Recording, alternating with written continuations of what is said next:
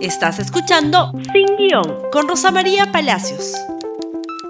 Muy buenos días y bienvenidos nuevamente a Sin Guión. Y hoy día vamos a hablar de una pésima idea. Se inicia una nueva legislatura antes de la fecha normal, pero ustedes saben que este es un Congreso extraordinario, así que hay varios temas que tiene que debatir este Congreso.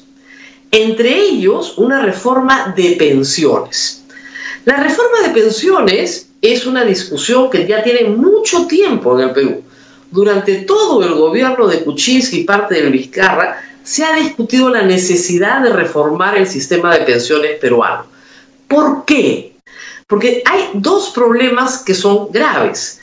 El primero es que hay un número muy grande de personas mayores de 65 años que no tienen ninguna pensión. La PEA en el Perú es 30% formal, 70% informal hoy. Los informales no ahorran para su vejez. Simplemente el día que cumplen 65 años viven de sus ahorros, de lo que hayan podido juntar en inmuebles, de sus hijos o de la caridad de su familia. No tienen pensión. ¿Y por qué no tienen pensión? Básicamente porque no aportan a ningún fondo de pensión. ¿Cómo hacer entonces para que tengan algún tipo de pensión? Durante el gobierno de Antumala se buscó una pensión de indigencia, es decir, para la gente realmente en situación de necesidad y pobreza extrema, una pensión que se llamó pensión y se llama aún el programa continúa pensión 65, pero eso cubre a un número muy limitado de personas de la tercera edad indigentes. Para los demás continuaron los programas de la ONP y de las AFPs. Las AFPs han tenido serios problemas de credibilidad. ¿Por qué? Porque su rentabilidad bajó. Bajó por muchas razones, pero lo cierto es que el ahorrista, el que juntaba su plata en la AFP, creía que la podía manejar mejor él mismo antes que dársela al fondo. Por esa razón se aprobó ya hace varios años una ley que permite que a los 65 años las personas que lo deseen se llevan el íntegro de su fondo. Casi todas las personas que alcanzan esa edad hoy en día, por supuesto, se llevan el fondo íntegro. ¿Qué es lo que está pasando con la ONP? Pues poco. Como bien sabemos, es un esquema en el cual los trabajadores activos, en un sistema de reparto o colectivo, financian a los pasivos, pero como no alcanza, el Estado peruano, mediante nuestros tributos, los impuestos que pagamos todos los peruanos, tiene que pagar parte de esas pensiones. Ese es el problema. El problema es además que las pensiones de la ONP son muy bajas para los que aportaron mucho, pero le dan un piso mínimo a los que aportaron poco.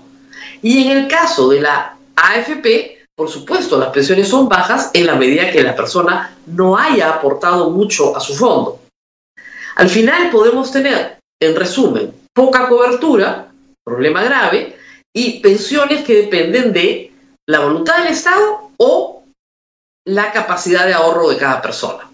Frente a estos problemas, a la señora Omonte y a su comisión no se le ocurrió mejor idea que parir un proyecto que es una pésima idea. Eh, así se llama este programa, una pésima idea. ¿Qué es lo que proponen? Crear un organismo del Estado, un organismo público de pensiones que se haga cargo de las pensiones de todos, de la ONP, de la AFP, de pensión de 65, de todos. Ese sistema ya lo tuvimos. No es algo que el Perú no haya experimentado. Se llamó seguridad social. Se aportaba al seguro social. Desde la década desde el principio del siglo XX y sobre todo desde la década del, año de los 60, donde se reforma la seguridad social, se aporta la seguridad social. ¿Qué pasó en los gobiernos de Belaunde, en el gobierno militar, en el segundo gobierno de Belaunde, en el gobierno de Alan García? Pues el Estado vio estos fondos como un botín y lo utilizó para hacer otras cosas. Gastos corrientes, hacer carreteras, saltó sobre esos fondos. ¿Y qué pasó luego? Se quebró el fondo. El fondo no tenía suficientes fondos para pagar a los pensionistas. ¿Y qué pasó luego? Se tuvo que recurrir al tesoro público y poner topes abajo y arriba. En el 92 se crea el sistema privado de pensiones que fue muy atractivo para los formales que tienen los más altos recursos, porque tienen cuentas de individualización eh, individual, donde, de capitalización individual, donde la plata es de uno. Tan es de uno que durante la pandemia se aprobó una ley para que se retire hasta un monto determinado, con toda la controversia que eso suceda, pero se probó que el fondo era de uno mismo, a diferencia de la ONP. En la ONP, las personas no tienen derecho a una cuenta individual de capitalización, tienen un fondo común que se reparte de acuerdo a las posibilidades del fondo común. Y como he explicado, como no alcanza, tiene que ponerse tributos, dinero de todos los peruanos. Entonces, la señora Monte quiere, primero, pasarnos a todos al Estado. Pésima idea.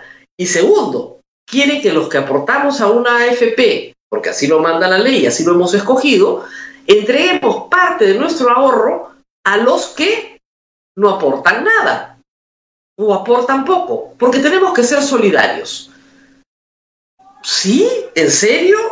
El problema no era la baja rentabilidad del fondo, el problema no era que queríamos ganar más.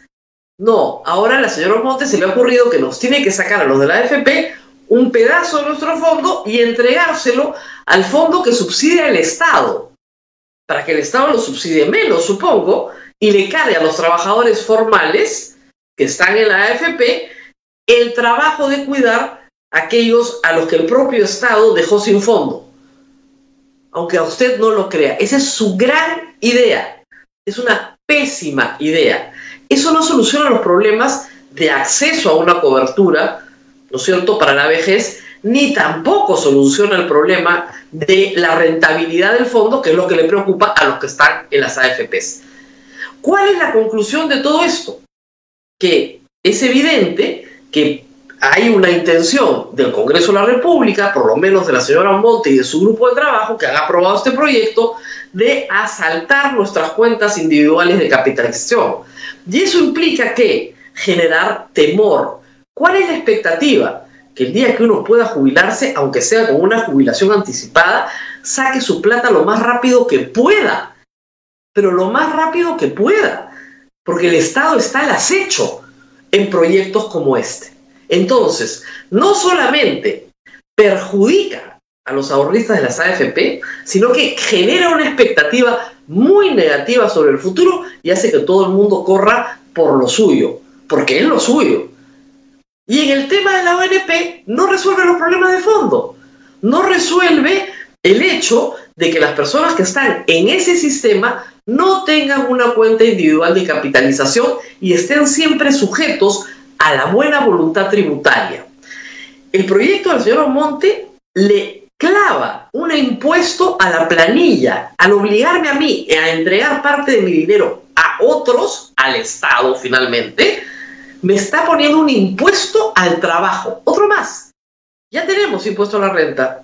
Ya tenemos 15% de impuesto a la renta todos los que somos formales. La señora Monte quiere ponernos un impuesto adicional para mantener la vejez de otros. Yo espero que esto no prospere. Estamos en campaña, el señor César Acuña ha cometido muchos errores, pero no va a cometer este y por supuesto ha salido a decir que no es el momento de discutir.